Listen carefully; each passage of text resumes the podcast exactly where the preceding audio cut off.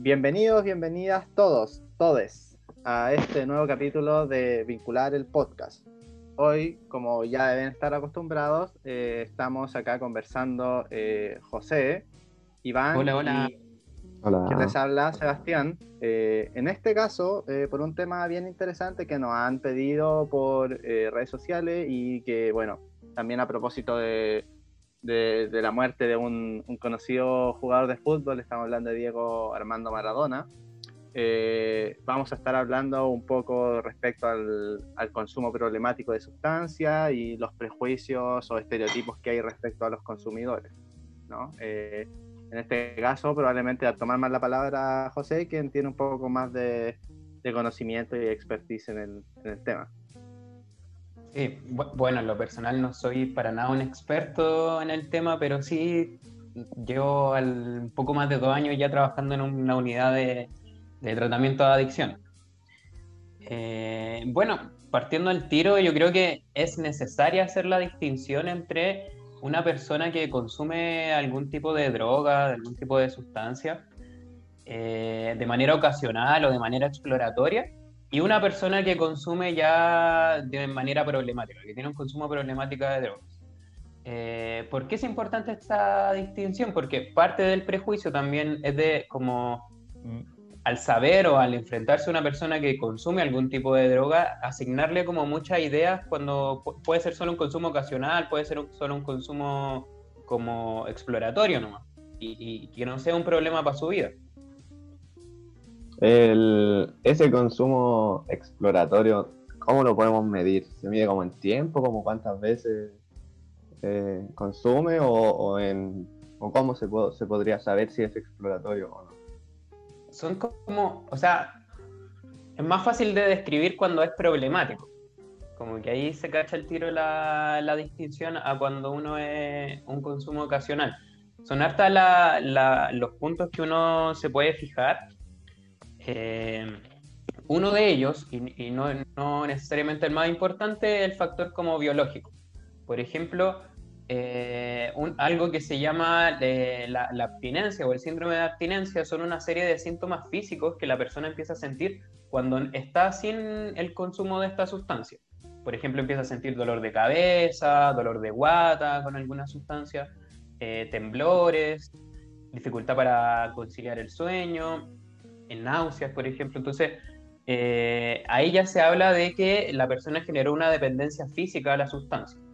Pero uno también puede observar otras cosas en las que eh, este consumo como reiterativo en el tiempo tiene un impacto para la persona, como puede ser eh, el incumplimiento de obligaciones, como que la persona empieza a faltar a la pega, pega la falla, como se dice.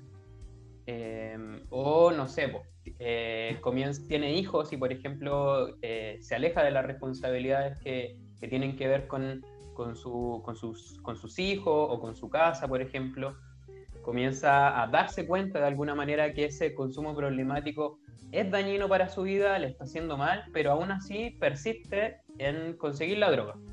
Y otra que es como súper importante es que usa un tiempo así como excesivo de, su tiempo en el día, por ejemplo, en acciones eh, para conseguir la droga. Eh, y ahí pueden entrar muchos, como, como, engañar para conseguir dinero, como robar, como hurtar, eh, o buscar droga. Como, el acceso no es tan fácil a las drogas como a veces hay una energía excesiva puesta en conseguir. Eso hace la distinción a cuando hay un consumo de una persona que, no sé, pues se fuma un pito eh, con los amigos en un, en un fin de semana, no sé, que no tiene un impacto tan grande para su vida. Esa es la distinción.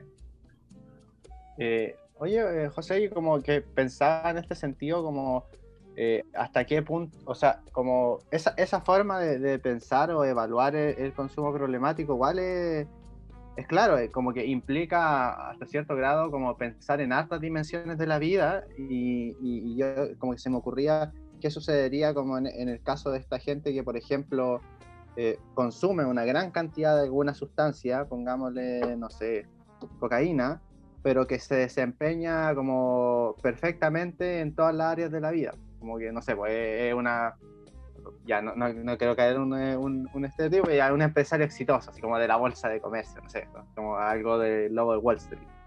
Eh, pero sin tanto como los problemas que se presentan en la película.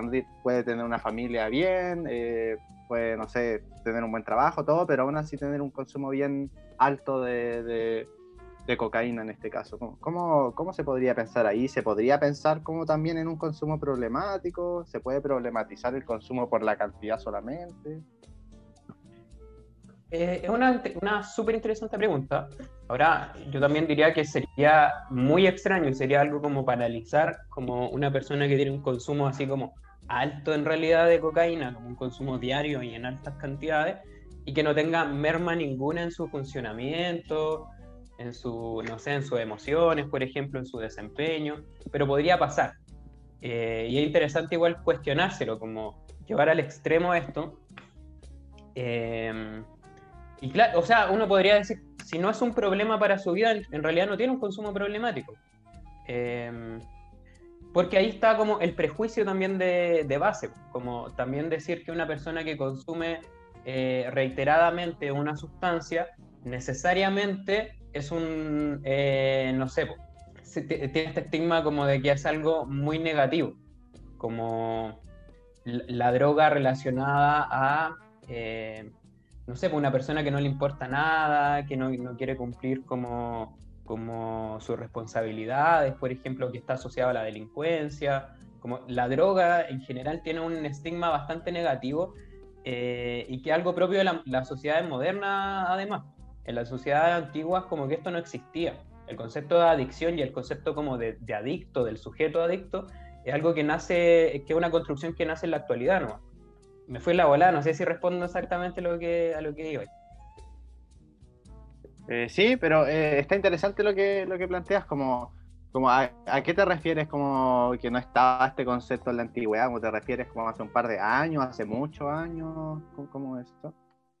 Eh, o sea, no sé, no, no sé la, la, la, como la fecha exacta, pero todo el, como el problema de las drogas como lo entendemos hoy en día, es algo que viene como desde la década del 50 en adelante.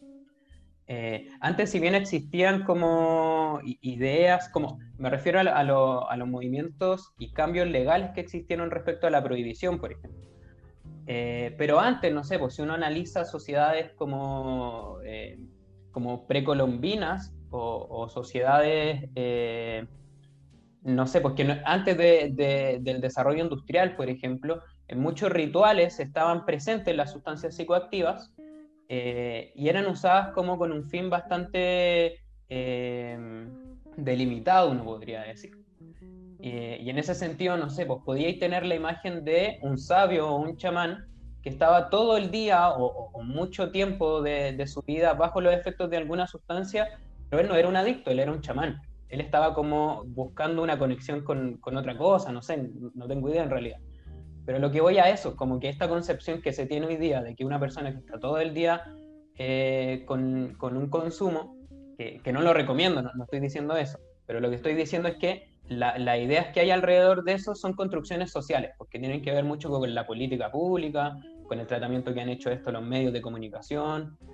Eh, llevándolo al tiro a lo que decíais de, de Diego Armando Maradona eh, todas las noticias o muchas de las noticias que salen sobre él cuando se refieren a la droga eh, tienen este tinte como de, juicio, de, que, es algo malo como porque sí solamente eh, y de que probablemente esto era una decisión como muy voluntaria de, este, de esta persona nadie se hace la pregunta como de, de, por qué se hizo necesario para él el consumo de, de droga, o sea, como qué había detrás, qué lo empujaba a eso. Se, ve, se muestra más como esta imagen de, no, pues que era bueno para la fiesta y le gustaba pasarlo bien, entonces era, es como raya para la suma.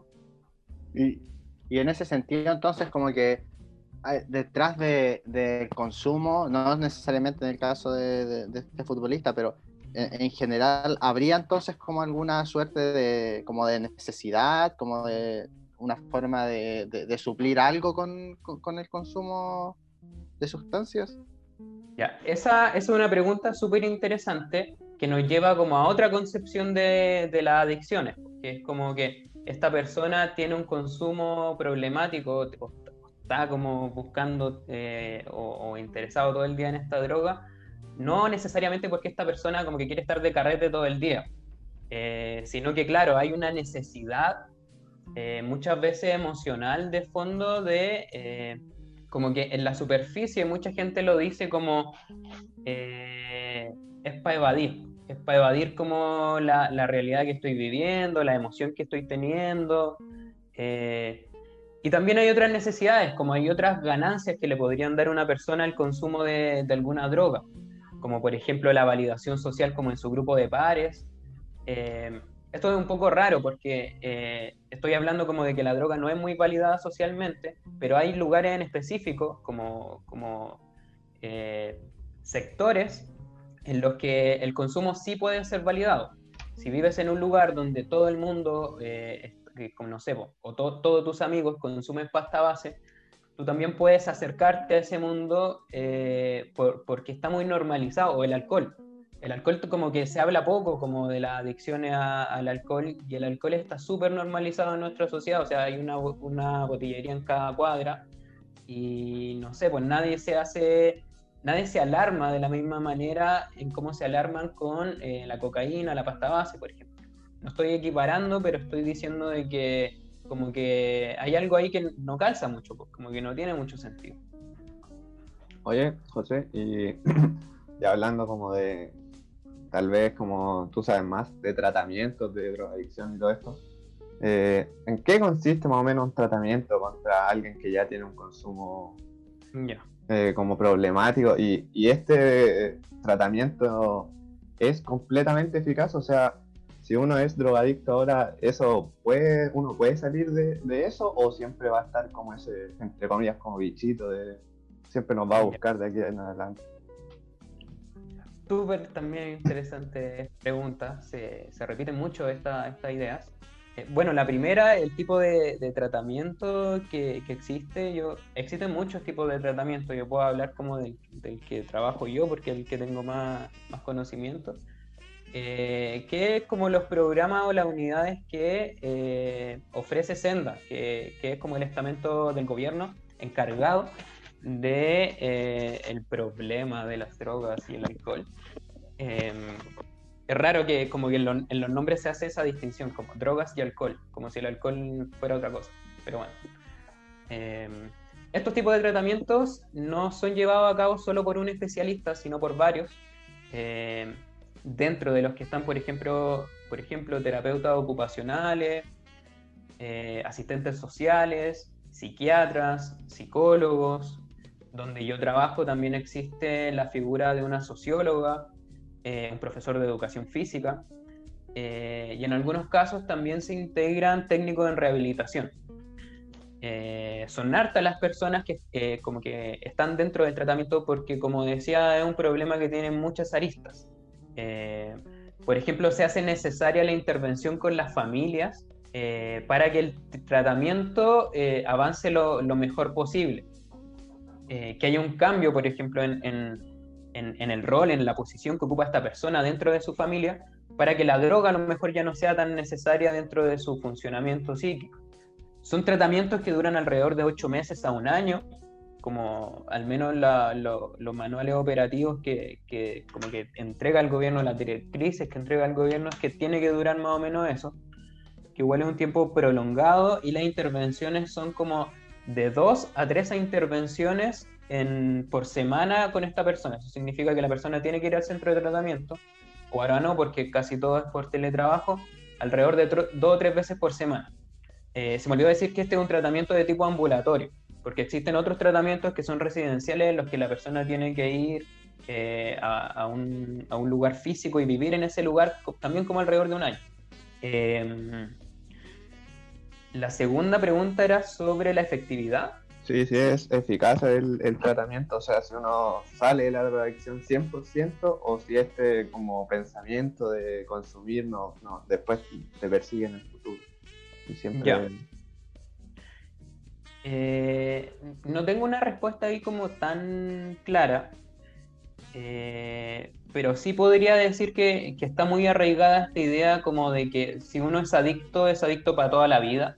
Como que todos hemos escuchado esa idea en alguna, alguna vez, en algún lugar, y las personas que se atienden también lo repiten mucho, como, o, o se preguntan eso, así como ya yo voy a hacer este tratamiento, pero esto me va a seguir toda la vida, como que se lo cuestionan.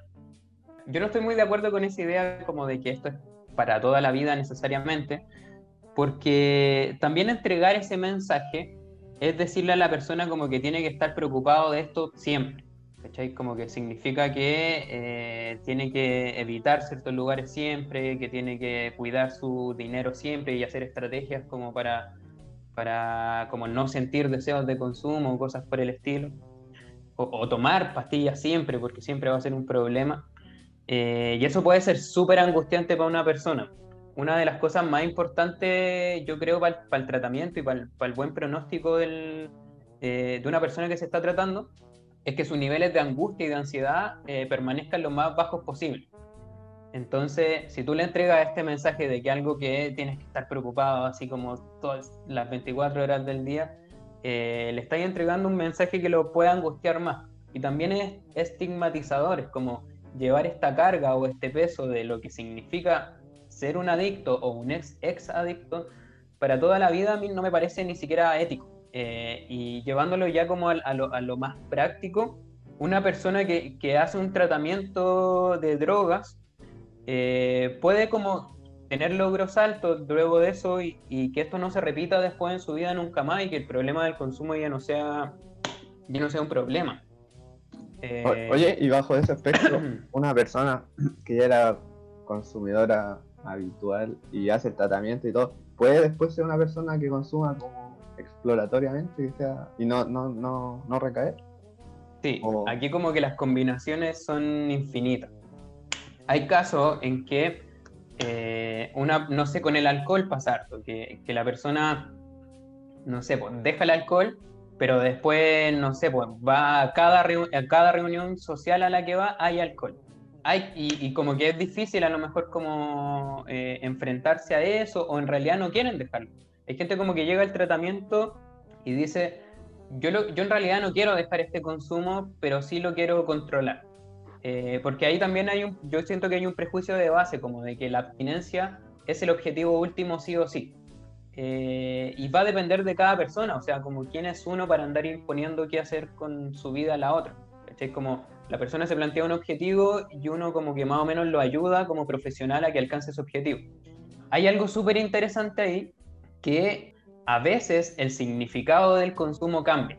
Por ejemplo, hay una persona que tiene un problema con el alcohol y toma de manera solitaria y con, como con, con, una emocionalidad más ligada a lo depresivo, a la pena, a acordarse de recuerdo y cosas así y después hace el tratamiento, deja el alcohol y después como que puede volver a tomar en situaciones totalmente distintas.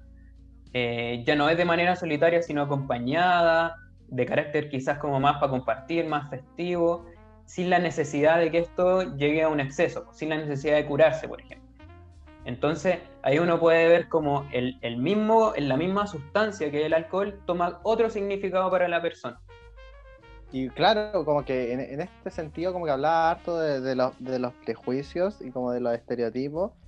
Eh, y claro, como lo, dañinos que pueden ser eh, como para, para, la persona que está como con, este consumo problemático, tanto como para la familia o la sociedad en general, porque vemos, eh, por ejemplo, en el caso de, de Maradona, que que, existe un prejuicio, existe un recriminar respecto al consumo y no respecto a otras cosas, eh, como, como si, como si lo, lo, más conflictivo en su persona fuera el consumo y, no, no, otras cosas que podrían ser perfectamente recriminables, ¿no? Y, y, ocurre, ocurre en, muchas en muchos casos que que se estigmatiza a, la persona consumidora eh, y no se entiende que, que, esa misma persona está pasando como por un problema, ¿no? Como está, que, hay, que hay también sufrimiento en, ese, en esa situación, en ese padecer.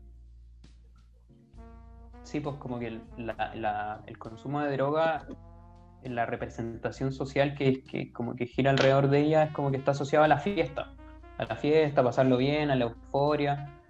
Entonces, claro, con el mismo, como decías, de Maradona, tú mismo decías, pues, hay una serie de cosas por las que podría ser mucho más eh, criticable su, su, persona, eh, porque eh, el interés de, de, hablar de esto no es como decir, hoy pobrecito Maradona, sino como que el, acercamiento televisivo, mediático que se hace a él, no, no, contempla este otro lado del problema, como del, del, problema a lo mejor de base que podría estar teniendo una persona que, consume drogas. Creo que igual de alguna manera lo preguntaron como eh, respecto al beneficio que trae la, droga, eh, hay algo que la persona se permite hacer con la droga, que no se permite hacer sin esta y suele tener que ver con eh, un conflicto emocional, como por ejemplo hay personas que solo con bajo los efectos de alguna droga son capaces de decir algo a un familiar cercano. Como que todos hemos eh, escuchado decir algo o estar en la situación en que eh, alguien dice algo y, como que alguien le dice, ya, pero me lo estáis diciendo porque estáis curado, ¿no? O, ¿cachai? Como eh, de alguna manera esa persona se da un permiso y, que es propio de la sustancia también, pues como que igual las sustancias psicoactivas tienen una cualidad de, inhibir esas cosas y, y, nos permiten hacer muchas más cosas eh, sociales sobre todo que lúcidos no podemos. El problema es que cuando sin la droga no podemos en ningún caso enfrentarnos a ese problema. No sé si se entiende. Es como una, al final es como, como una forma de dependencia, como de, otro estilo de dependencia, ¿no? Como, como la necesito para lograr ciertas ciertas cosas. Claro. Eh, y no incluso más allá de eso, hay, gente que también como que la necesita y depende de ella como para iniciar su día, para trabajar, para, no sé, enfrentarse al jefe, eh, muchas cosas eh, en las que incluso pensar en la posibilidad de estar sin la droga en esos momentos, ya la persona la angustia. Ahí ya es como para fuerza. Dale. y hablando de tratamiento, de droga y todo eso, es que a veces hay mucha gente, quizás familia, quizás uno no tiene el problema, sino un familiar. ¿Qué sería como lo más adecuado como para ayudar a ese familiar? ¿De qué forma lo podría, tendría que yo ir a un eh, profesional de salud mental o, llevar a la fuerza a mi familiar? Lo digo porque igual hay, muchas personas que se angustian por eso mismo, o sea, no sé, mi hijo consume droga y veo que tiene un problema, ¿cómo, cómo lo puedo hacer? Más que nada, por eso lo pregunto. Eso es súper peludo porque eh, llevar a la fuerza a alguien a un tratamiento no sirve en ningún caso. Puede servir en términos prácticos, como de que la persona efectivamente vaya al tratamiento físicamente, pero si no existe una motivación, como se podría decir, un motivo por el cual la persona en realidad quiera dejar el consumo, es muy difícil que lo termine haciendo. Eh, porque requiere un esfuerzo súper grande. Eh, no, es, no es fácil salir del consumo de drogas, no es imposible, para nada es imposible, pero no es fácil, entonces requiere un gasto energético bastante grande, eh, una acomodación en su, en su, estructura de vida, por ejemplo, en su rutina, en el modo en que se percibe a sí mismo, en el modo en que tramita sus emociones. en ese sentido, eh, es necesario como que, la persona haga una serie de cambios y un esfuerzo súper grande que no va a ser posibilitado si la persona no lo quiere.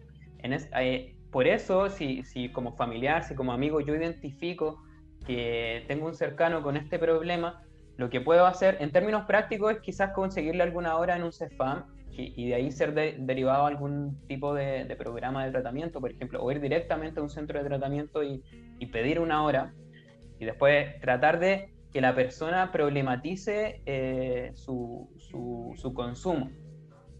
Y aquí como, no sé, como tips eh, de, lo que no hacer, que siempre es más fácil decir como lo que, lo que no sirve que a, lo que sirve, es no intentar como confrontar a la persona, eh, es decir, suele darse mucho que las familias como que terminan retando a esta persona, así como, oye, ¿cómo no te dais cuenta de lo que estás haciendo con tu vida?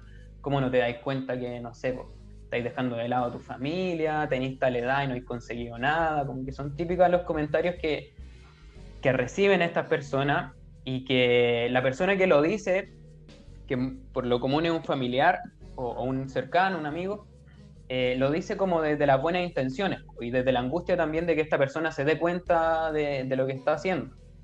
Eh, por muy eh, que eso venga de buenas intenciones, no funciona mucho porque podría generar en realidad en la persona más angustia, que la persona sienta más ansiedad y ya sabemos que lo que hace esa persona que tiene un problema con un consumo, cuando sube sus niveles de ansiedad, es buscar la droga para bajar ese nivel de ansiedad.